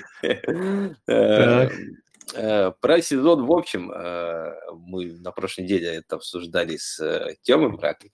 Как тебе сезон? Скажи, как бы, что интересного заметил в этом году, какие-нибудь, может быть, закономерности, какие-то какие-то выводы сделал по этому сезону, что, например, в следующем году вот я вот так вот делать не буду. И вот этот игрок, он все как бы, или вот эта позиция, или что, ну вот какие вот... Э, в следующем сезоне я больше фэнтези играть не буду. Нет, ну, нет, конечно буду, кого я обманываю, кого я обманываю. Да, это, это, знаете, я слышу от всех, как бы все последний год я больше в это не играю, как бы, а на следующий год смотрю на драфте одни и те же люди, так что... Точно, точно. Ну, слушай, э, не знаю, мне кажется, что э, сезон начинался довольно многообещающе, и э, так уж вышло, как бы, что к этому сезону, вот, там, в тех династиях, в которых я играю, я, по-моему, во всех, если не изменяет, да, подошел э, с такой как бы позиции, что я ну, предполагал, что я во всех буду бороться за, в плей-офф, выйду, во-первых, и во всех буду, попытаюсь, по крайней мере, побороться там за что-то больше. То есть в некоторых, конечно, я подходил прям контендером, в некоторых я Э, планировал по ходу сезона усилиться, там, ну и так далее. То есть они э, разные оттенки были, но в целом это выглядело все так. В одногодках, ну, тут все понятно. Мы каждый раз да, драфтуем и ожидаем как бы победы. И, в общем, э, начиналось все очень хорошо. То есть у меня было в этом году, по-моему, две или три недели, когда я выиграл во всех своих лигах. А в общем-то, как э, наши слушатели, наверное, знают, мы игроманы, игр у нас, ой, лиг у нас много, в которых мы играем. Ну, не знаю, много хотя по сравнению с кем. По сравнению с Каримом, известнейшим болельщиком, э, Джетс из нашего комьюнити, конечно, у нас немного лиг. Вот, но в целом довольно много, и да, это действительно прям, ну, у меня чуть ли не там первый раз, наверное, в жизни было, когда я выиграл именно вот в фэнтези во всех лигах, которые у меня есть за неделю. И такое было два раза у меня, по-моему, да, два в этом сезоне. То есть, э, ну, потрясающе начинался сезон, везде я практически шел с положительным балансом, все было здорово, и ничто не предвещало беды. Вот. Дальше, конечно, да, пошло такое, что где-то я тут, э, значит, где-то усиливался дополнительно, потому что думал, что да, это мой сезон, где-то что-то. В общем, у меня было ощущение, что, ну, не знаю, реально будет возможность там выйти в финал, ну, в многих династиях, там 4-5 штук, может быть, что-то такое и в одногодках все было неплохо. Но вот конец сезона, конечно, спутал все карты, причем, я думаю, ни одному мне, э, в том плане, что я думаю, очень много людей, которые, например, вообще не сильно рассчитывали на победу и там, может быть, на какой-то удаче зашли в плей-офф, по итогу сейчас идут дальше. А многие, например, хайскоры э, своих лиг вылечили. Ну, типа такого. То есть, например, знаю, вот э, ну, у меня один знакомый товарищ, который в своей лиге на Э, в NFL Rus в системе, он хайскорер, и он даже, ну, до, там, довольно много раз попадал вот в эту вот э, табличку, которую Дим Оскар публикует там по окончанию недели, где там всякие хайскореры и прочее, вот, знаешь, там топ-10 хайскореров все системы, там что-то вот такое. И вот этот товарищ мой э, попадал туда много раз, то есть у него там часто такие недели были, сезон он закончил там с преимуществом над своими соперниками именно вот э, по э, набранным очкам, да, то есть все было здорово, но на первой же неделе плей-офф он отлетел просто там, потому что, ну, как бы э, наши слушатели, да и ты сами все прекрасно знаете, как там различные э, Майки Эвансы и прочие-прочие э, топчики, выбранные высоко, набирали там по 3-4 очка, квотербеки там всякие э, столько же набирали, да, и все-все-все наши вот эти замечательные люди, которых, которые, э, в общем-то, этих людей и затащили э, как можно дальше. Поэтому э, как раз то, о чем я говорю, что все перепуталось очень сильно под конец, и это немножко, конечно, расстраивает, потому что, ну, кажется, что как будто бы от э, мифического скилла, за который мы так радеем, вообще ничего не зависит. То есть тебя хоп перемололо там и ну, шансов никаких. Mm-hmm. Отчасти может так, но с другой стороны, вот, когда много лиг, условно, 10 там, я не знаю, то этот эффект, конечно, немножко уменьшается, потому что, ну, если только ты не играешь так, что набираешь свою команду одних тех же игроков, просто там, своих любимчиков каких-то везде одних тех же, э, если ты делаешь, ну, как-то немножко разнообразные составы команд, то, скорее всего, тебе где-то чуть больше повезло, где-то чуть меньше, и как бы, ну, тебе там в среднем, ну, все примерно осталось, как и было бы без травм, условно говоря.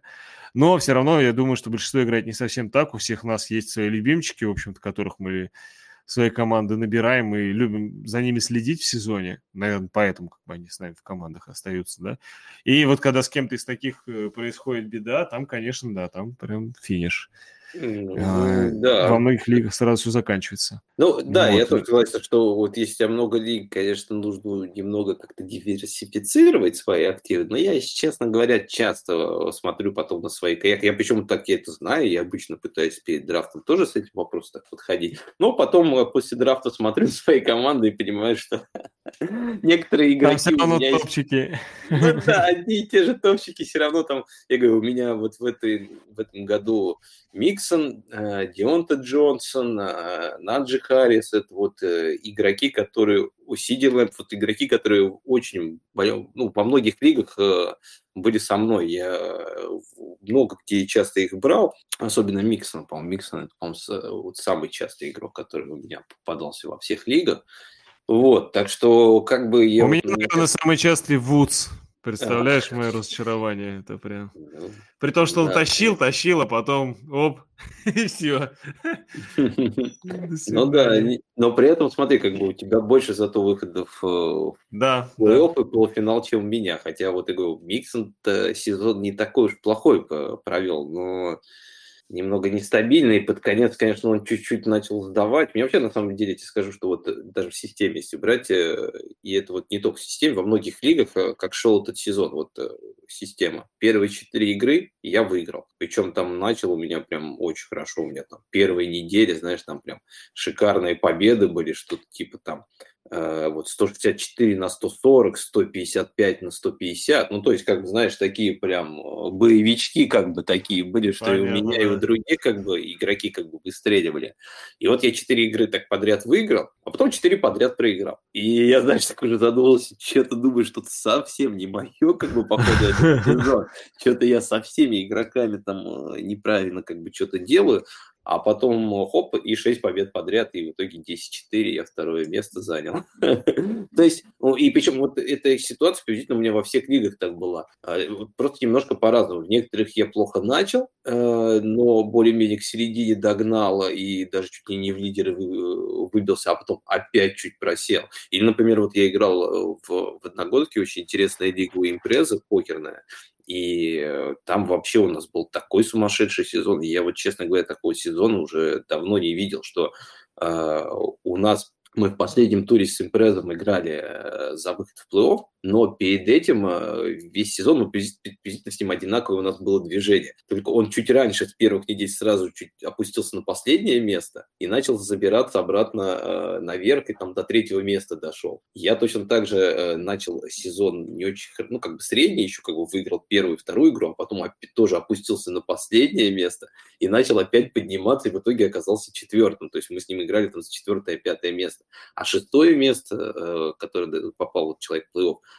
ну, там у нас считается шестой сейчас, как и в системе, не, не тот, кто шестой попадает, а тот, кто вот от пятого, ну, хайскорер. Хайскорер да. после пятого место попадает плохо. В итоге хайскором оказалась команда, которая шла на последнем месте у нас в лиге. Ну, Жестко. В общем, я тебе говорю, как бы там такое движение было, что у нас там было два лидера, там как раз Карим и Саша Эксплойтерс, как бы, вот они вдвоем очень хороший сезон там провели. Ну, Саня вообще мега монстр, я во всех лигах, где его видел и где с ним играл, он там везде на первом месте шел. Даже, по-моему, в системе в табличку Хорош, хорош.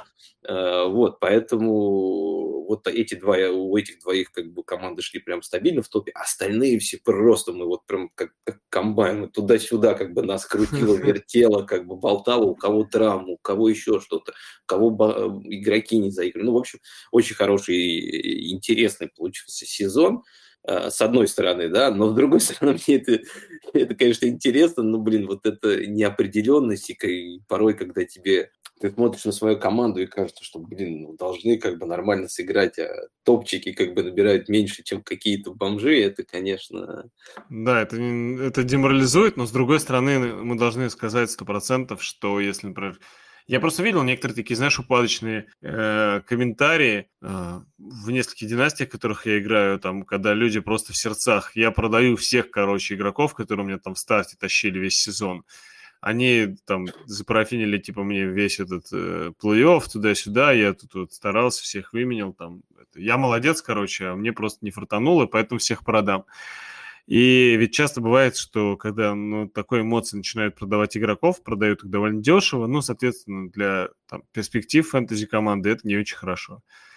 Поэтому я бы сказал, что нужно подходить взвешенно к таким моментам. И если игрок, ну так сложилось просто, вам не повезло, что у вас ровно такой набор игроков, которые вот на конкретной неделе так совпало, что они именно попали в ковид-лист или там кто-то в АЭР угодил, ну, вот такое, да, что это не значит, что они плохие игроки. Если они вас там вытащили в плей-офф, и у вас там был, вы были хайскорером своей лиги, например, а после этого вылетели, ну что ж, ну это просто невезение, такое может случиться, да, это не говорит о том, что игроки плохие. Если вы были хайскорером, значит, на самом деле все нормально, просто не повезло. Ну, типа, такое бывает. Это фэнтези здесь не роляет только лишь один скилл. И в этом сезоне стало, да, слишком много случайности, но это как бы ее все равно предсказать невозможно. То есть нужно максимизировать те шансы, которые вы можете контролировать, а не те, которые контролировать нельзя. Ну, то есть Согласен. Но тебе, не кажется, надо в этом, но тебе не кажется, что в этом году как-то случайностей стало больше? Ну И да, конечно, может... конечно. Конечно, больше.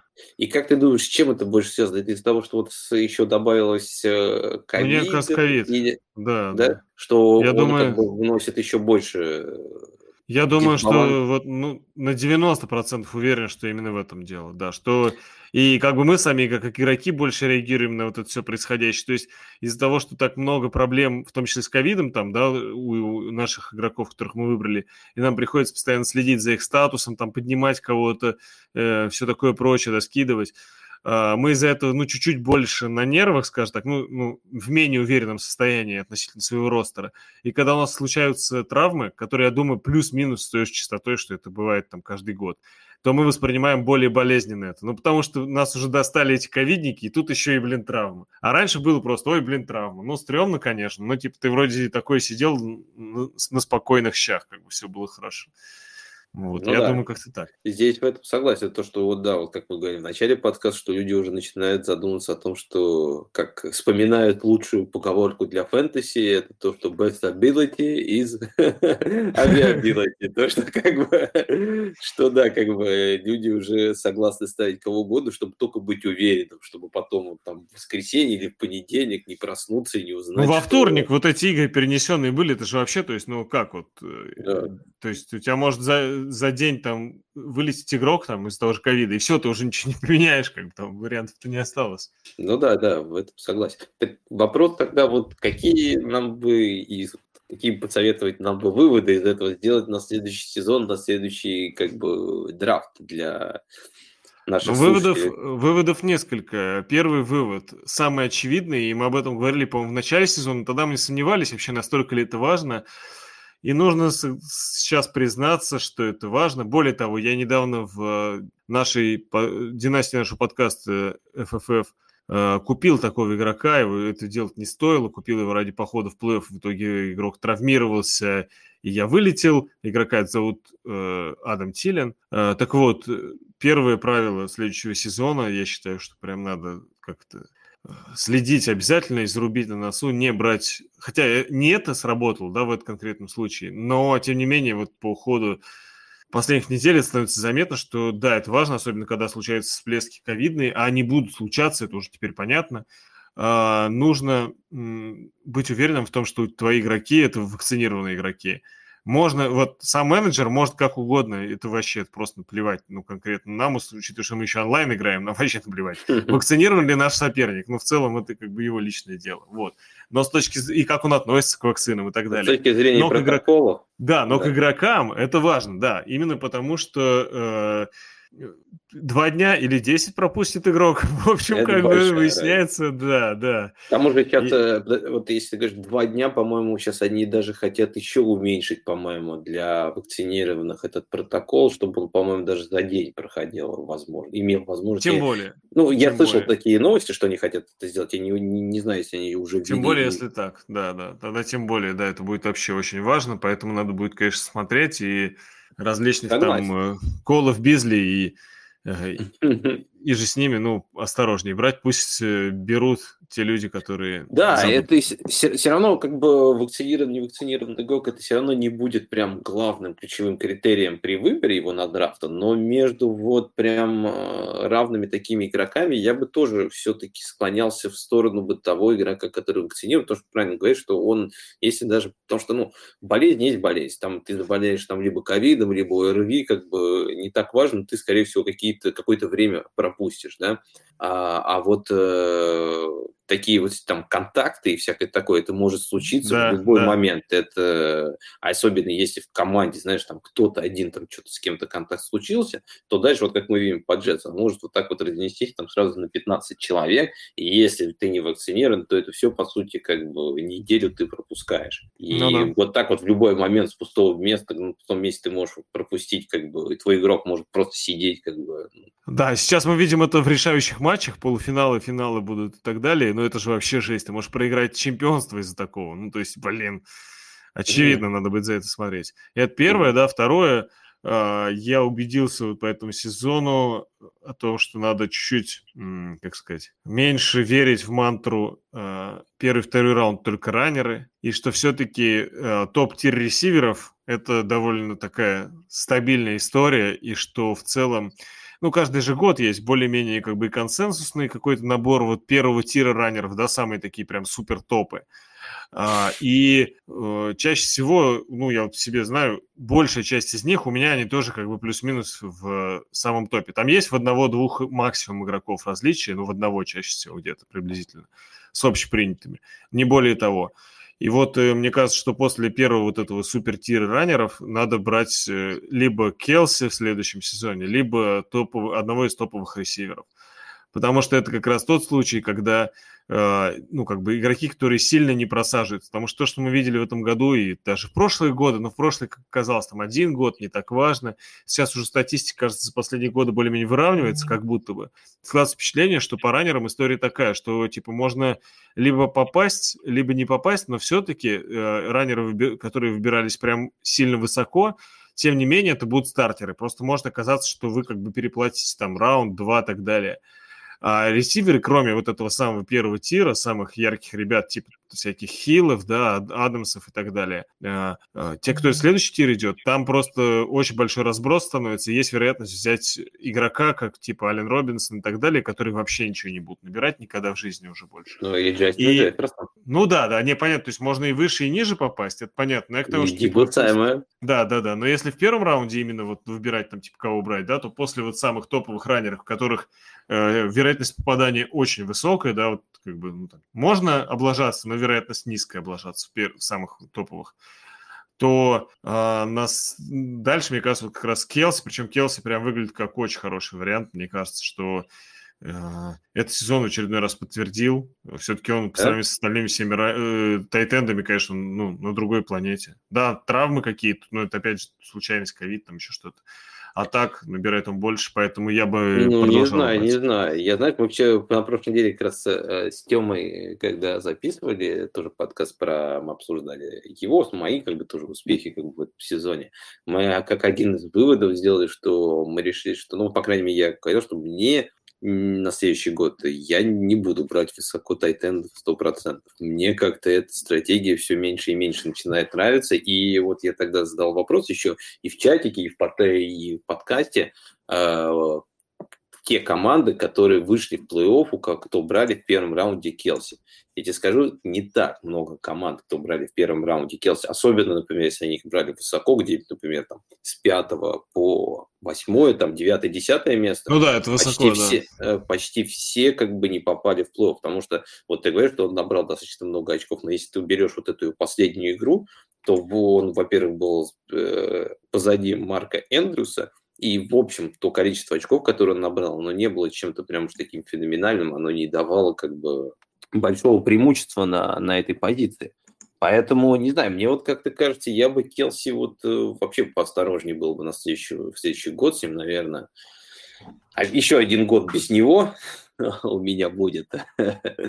Поэтому, не знаю, мне кажется, что Келси очень такой как бы опасный актив, как его, я уж не говорю про все остальных. И мне кажется, вот э, все остальные там... Вот, то, все остальные согласны, согласен. Со второго по шестой раунд это слишком высоко, потому что вот э, мы с с Тёмой, когда разбирали э, драфтборды, мы видели, что, в принципе, там э, в этих раундах можно, вот там, вплоть до десятого, можно было, правда, брать э, лигвинеров, там, например, там, четвертый раунд. Некоторые брали Кайла Пицца, а могли взять, например, Перкапа, да, там, э, в восьмом, в шестом раунде брали Хокинсона, да, но лучше бы брали Диба Сэмуэля который в седьмой, восьмой часто улетал. То есть, ну, в этих раундах во всех были игроки, которые Водл тот же, да, как бы, который э, уходил да, в восьмом, девятом где-то раунде. Эти игроки э, намного интереснее, чем э, Тайтенда. И то же самое, как вот э, квотеры. Я вот, э, мне кажется, квотеры надо все-таки возвращаться больше к, к тому, что было раньше, что квотер, квотербеков надо Раньше было лучше. Ну, ты знаешь, просто сейчас э, с квотерами так получилось, что все начали говорить, что вот, есть э, читеры среди квотеров, они ногами столько набирают, они там прям вообще разрывать будут лигу, поэтому их надо брать высоко. И если мы посмотрим по этому году, то э, особо что-то лигу они не, не разрывали, и мы видим, что но я, кстати, сейчас не уверен. Мне кажется, сейчас Тома Брэди, по-моему, обошел Джо Шалин, да, по очкам. Э, Херберт только обошел. Ой, Херберт, точнее. Да и то, Херберт, по-моему, не самый уж прям бегающий квотер. Это, ну, ну, да. Тоже, ну, он двигается, конечно, ногами, он добирает тоже ногами определенное количество ярдов, но это ну, да, не, но Ламар, это не Ламар, не Хёрд. Да. да, как бы. То есть э, вот все вот эти Кайлер, Ламар, э, ну, Роджерс я изначально не верил, что еще, что он слишком высоко. А, да, я проверил, Джош Аллен тоже, да, выше, согласен. Но, вот. но это, это, это вот буквально, по-моему, Но там все очень близко. Две. Да, там да, просто последнюю очень... неделю Том, по-моему, 4 или 5 очков принес в игре против э, Нового Орлеана. И... Было дело, было. Что сразу, мне кажется, его там подвинул. Но неважно, Том Брэди, который уходил в 10-11 раунде, и вот там по сравнению с Ламаром, там, э, Кайлером, Махомсом, которые уходили в первых, ну, первых трех-четырех раундах, еще Аллен там, да, ну, то есть, и мне кажется, что с учетом э, того, кого, каких игроков ты можешь взять вместо них вот в первых 10 раундах, да, потому что первые 10 раундов это почти скелет э, твоей команды. Я вот, мы когда смотрели с, с Тёмой на, тоже на ростеры, я увидел, что первые 10 пиков, которые у меня были, они так у меня еще со мной в команде остались. Все, что после 10 вот это у меня уже разлетелось. То есть первые 10 это прям скелет, и вот в них куда-нибудь впихивать Тайтенда и Квотера, честно говоря, мне кажется, немножко слишком большая роскошь. И ты можешь упустить, э, вместо этого ты можешь взять просто, вероятно, какого-нибудь такого игрока, более, ну, такого интересного игрока, который может выстрелить. После десятого раунда, конечно, уже найти таких игроков, которые будут выстрелить, намного сложнее. Поэтому лучше в этих а, раундах с тобой согласен. тайтендов и квотеров. Я тут с тобой согласен, э, что касаемо как раз квотеров абсолютно точно, да. И что касаемо Тайтенда, согласен со всем, кроме вот Келси. С Келси как бы как раз не по той причине. Ну, в этот раз, может быть, он не настолько там прям уж дико всех э, обошел, как прошлые годы. Но, тем не менее, год за годом, каждый раз он именно в топе находится, и это единственный такой стабильный игрок на позиции. За это можно, я думаю, переплачивать. То есть, ну, в Но, этом знаешь, есть смысл. Тут, а мне в, кажется... В остальном согласен. Э, знаешь, мне кажется, еще такая вещь по Келси, что он просто еще в этом году очень высоко уходил. Потому что Келси многие брали сразу вот четыре топ-раннеры, и многие сразу вот там... Ну, не многие, но были такие люди, были, были, да. Да, да как бы брали его там пятым, шестым, как бы, ну, я виду, ран, раньше даже, чем э, какой-нибудь первый ресивер еще, вот тот же Тайри Хилл там, или Дикс, там, или Адамс, или Хопкинс, как бы он раньше, раньше них часто уходил.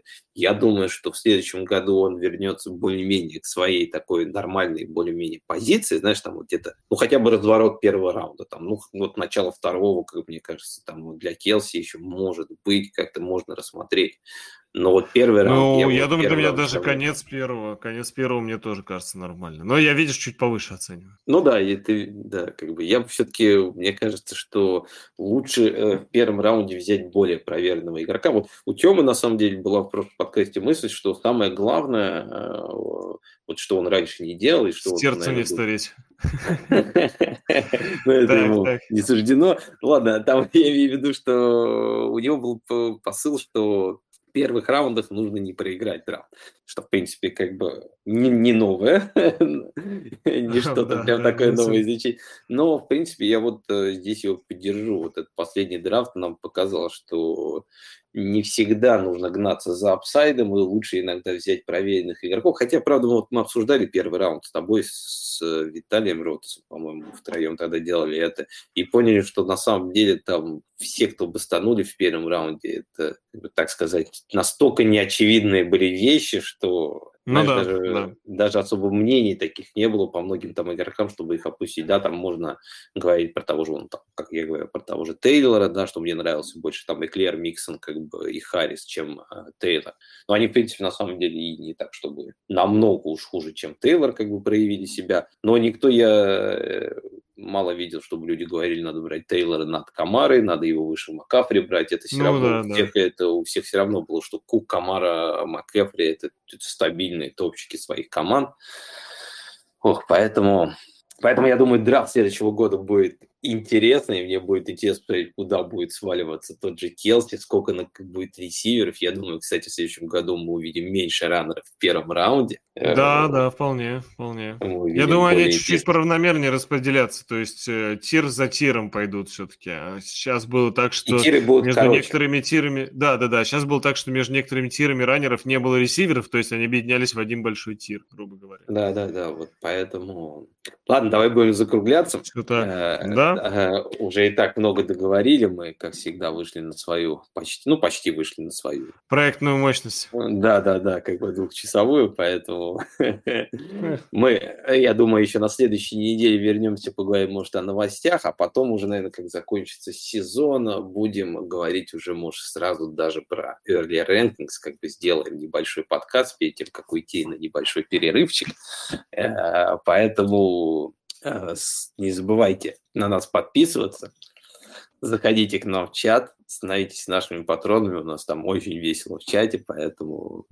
А, еще самое интересное, что не забывайте, что во время межсезонья у нас а, мы постоянно скидываем и делимся очень интересными драфт-гайдами, интересными материалами про фэнтези платными. Так что подписывайтесь, не забывайте. С вами был Саша Илматик, Дима Счастья.